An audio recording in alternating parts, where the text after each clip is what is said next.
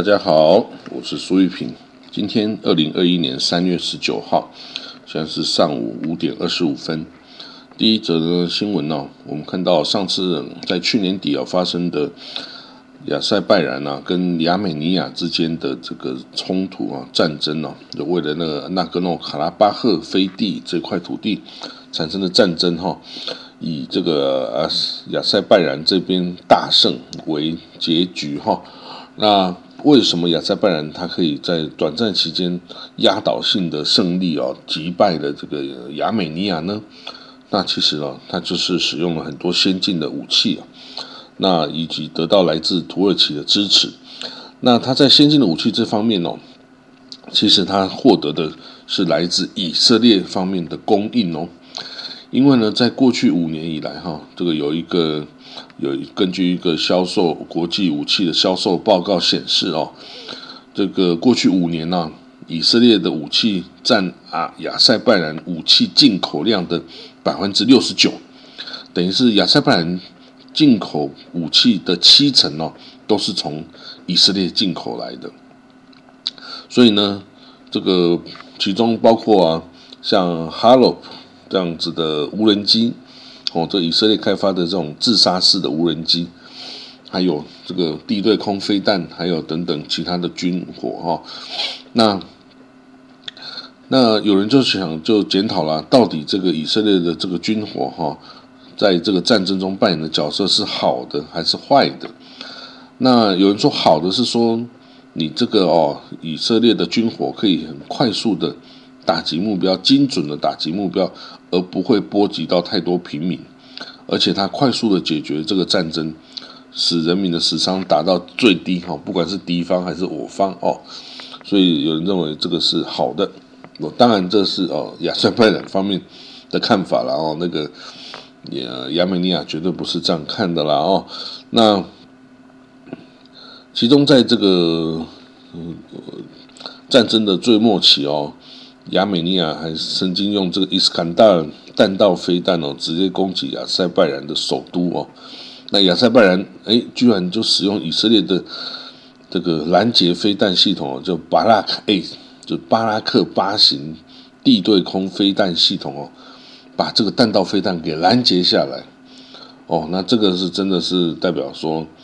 这个巴拉克系统哦，这对空飞弹的拦截能力。是真的是非常强大的哦，那当然最大最强大的还是几百架的哈洛无人机哦，在战场上所达到的这个战果。那这个哈洛无人机哦，它是一种像是巡弋飞弹，但是呢，它又不像巡弋飞弹没有办法停留在空中太久。这个哈洛普这无人机哦，它平常就像一个嗯。无人机就慢慢的飞在空中游荡游荡，等它发现目标或者是控制者指定的目标之后，它就可以直接飞往这个哦目标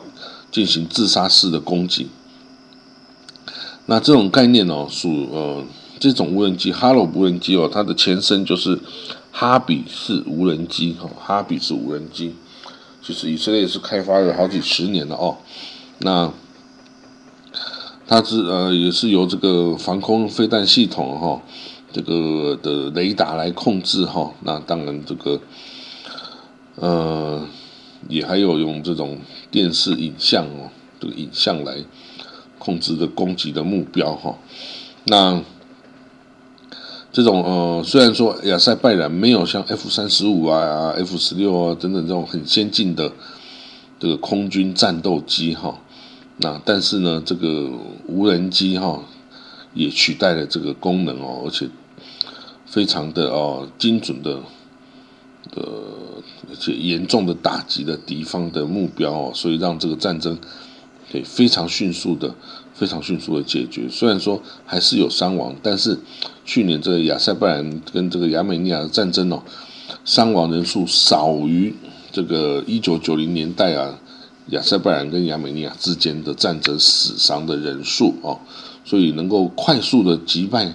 敌人，然后快速的结束这个战争，哦，那这个是哦是一个蛮好的一个一个趋势啦哈。那当然，这个以色列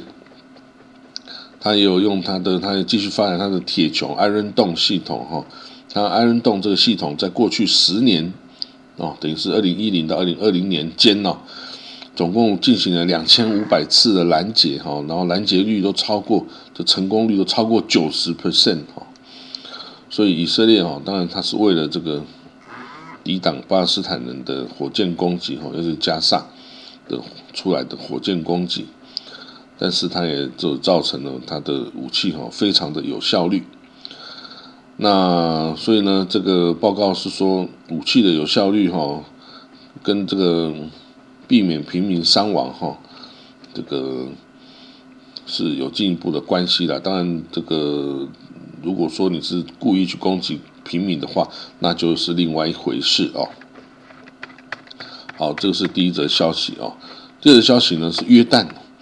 约旦哦，在这个哦周边呢是以色列的邻国哈，以色列已经绝大多数的人已经这个接受疫苗注射哈，所以已经呃感染率已经大幅下降，但是在邻国约旦哦，还是处于非常危机重大的阶段，COVID-19 的病例哦还是这个迅速的增加，每天几乎有一万个人染疫哦，所以约旦的医院呢。几乎都已经全满了哈，没有办法再接受任何的这个好病患。那很多这个约旦国人，他们染病之后也不愿意去医院了，他宁愿留在家里哦，说死愿意死在家里，也不愿意死在医院哈。他说感觉在家里比在医院更安全，因为医院谁知道有没有在其他的这个哦病毒变异病毒株呢？等等哈。所以约旦哦，真的是现在面临很大的危机哈。那当然，这个约旦哦，也除了这个这个病毒的传播之外啊，它有很多很大的问题。比如应该这样说啦，它这个在过去的等于是二三十年来啊，它接收了非常多周边国家发生战争与冲突而逃来的难民。包括了这个伊拉克萨旦胡塞呐，啊，包括了这个叙利亚这个内战之后的逃来的难民啊，哦，还有 anyway 各历次战争哦，都是逃来哦很多很多的难民，那他都收容了这些难民，然后因为就是是都是阿拉伯兄弟嘛，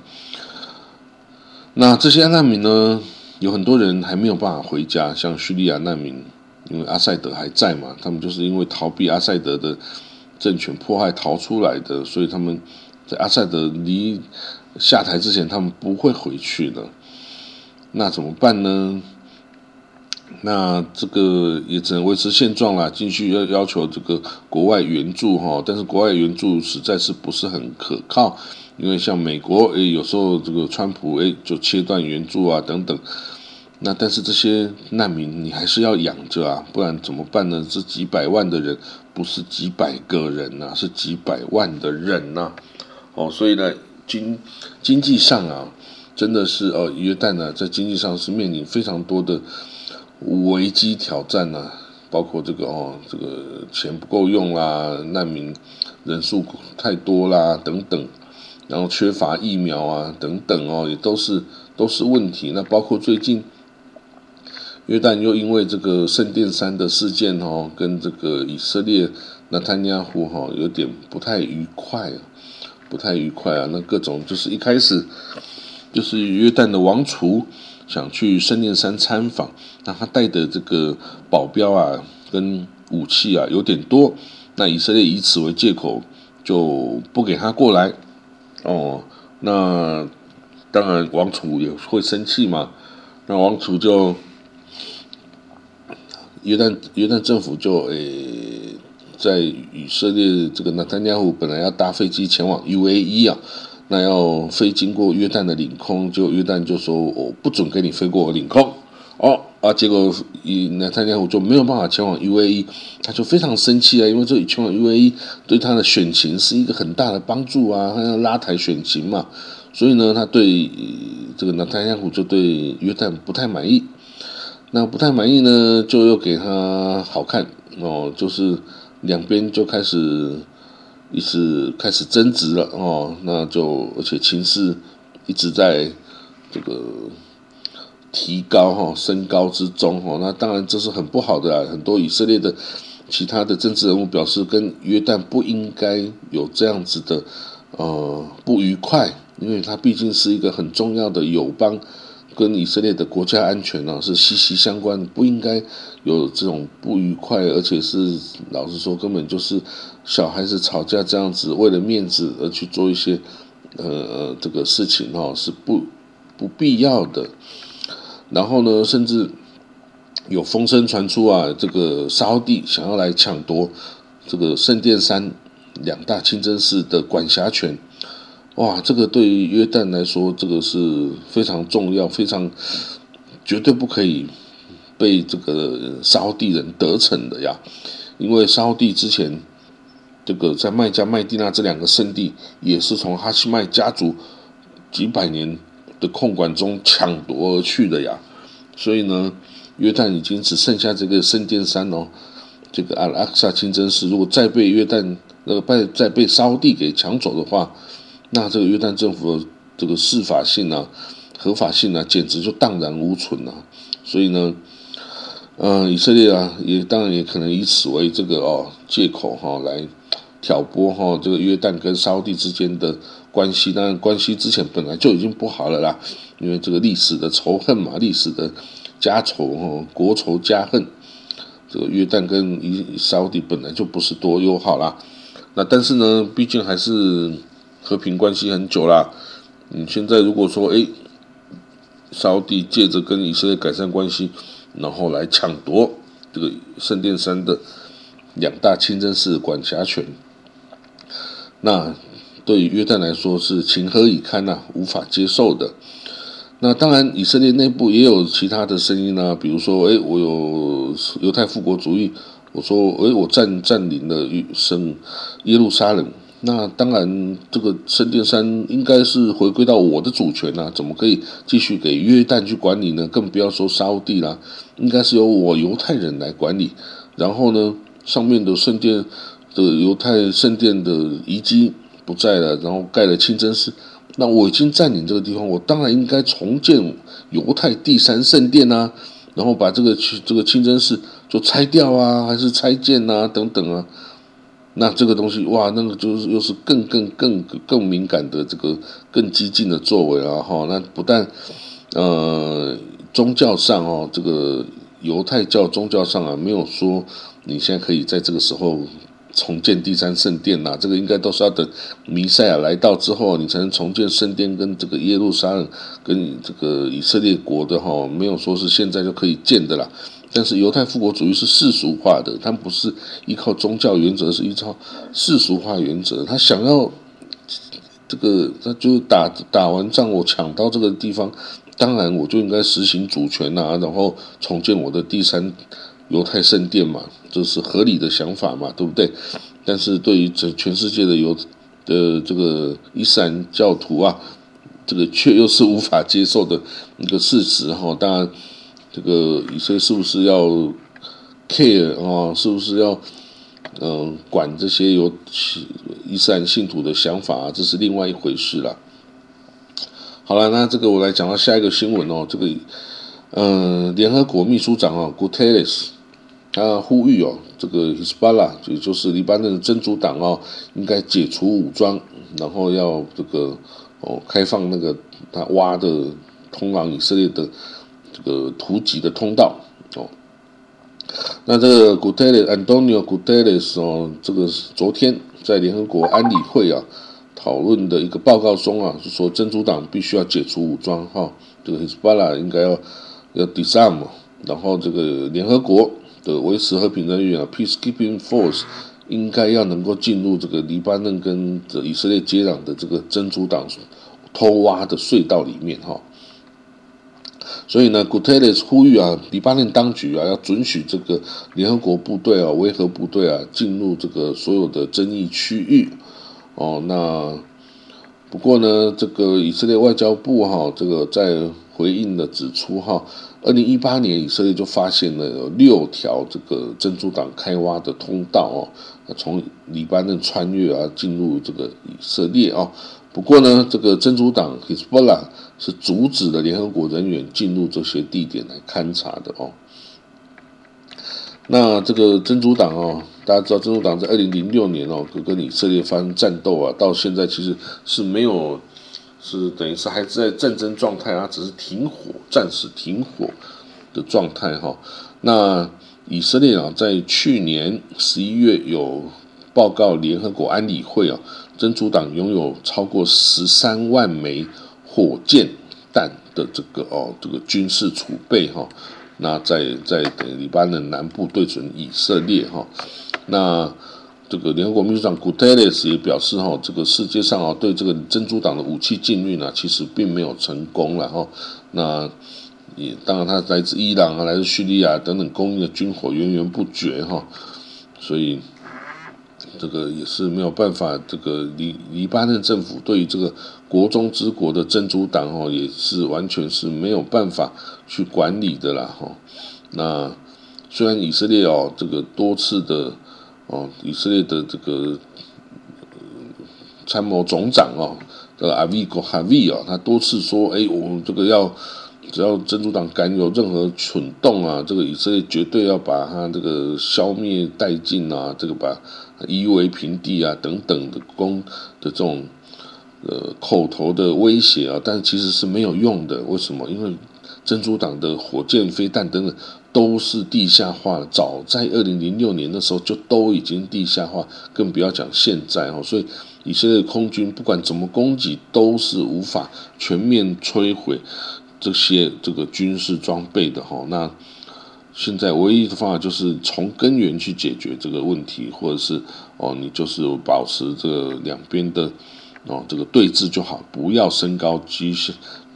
不要升高情势，否则对以色列。也是一个很大的威胁，因为如果人有十三万枚火箭，好，你一颗两颗来，你可以拦截住；他一下子几百颗来，你难道真的拦截得住吗？这个是不可能的呀。好了，另外一个最后一个故事哈，这个新闻哦，就是呃阿巴斯的竞争对手的巴勒斯坦巴勒斯坦这个自治政府啊，阿巴斯总统他是要这个今年要选改改选国会跟总统哈。那他的最大的挑战者哈是穆罕默德·达赫兰呢，就是之前也是法塔的一个呃重要人物，但是后来跟阿巴斯撕破脸了哈，然后被阿巴斯驱逐，现在住在这个 UAE 哈，就住在阿联大公国里面，然后他现在是这个达赫兰呢，就成为是阿达布达比邦的王储的这个哦军事顾问哈，所以他有很多这个。他在这个阿联哦，可以募到很多的款项哦，来这个帮助巴勒斯坦人，包括很多的那个哦，这个疫苗。那这个达赫兰呢，他接受一个访问，他他这前天接受一个访问哦，他说阿巴斯哦提出三个承诺啊，要改革法塔，然后要改革这个巴勒斯坦的政府。然后要跟以色列缔结光荣的和平，但是这三样他都没有做到哦，达赫兰这样的指责哈。然后呢，他说，如果不是拉马拉跟加沙啊两边的分裂哈，就是哈马斯跟这个法塔分裂，巴勒斯坦人很多问题其实是很容易可以解决的哈，可以轻松的解决。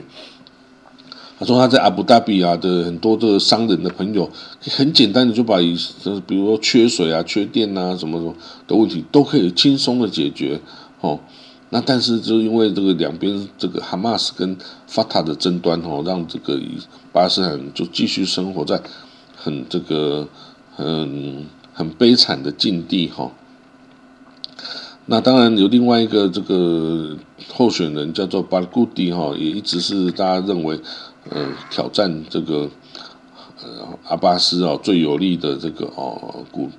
的人就是叫做马万巴古迪哈。那巴巴勒斯坦的大概有二十二 percent 的民调支持是支持巴古迪。那巴古迪因为曾经策划一系列针对以色列平民跟士兵的自杀自杀攻击哈，而被以色列的逮捕定罪，现在在服无期徒刑哦。以色列也说绝对绝对不会把他放出来，让他去干什么参加什么选举的哈，所以不要想了。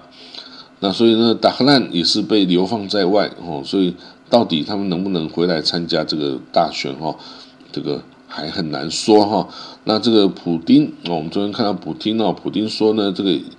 那个拜登总统哈说他是杀手。那为什么拜登总统要说他是杀手呢？因为啊，拜登说这个普丁哦的带领的啊，俄罗斯介入了这个哦乌克兰呐，然后抢夺了无理的。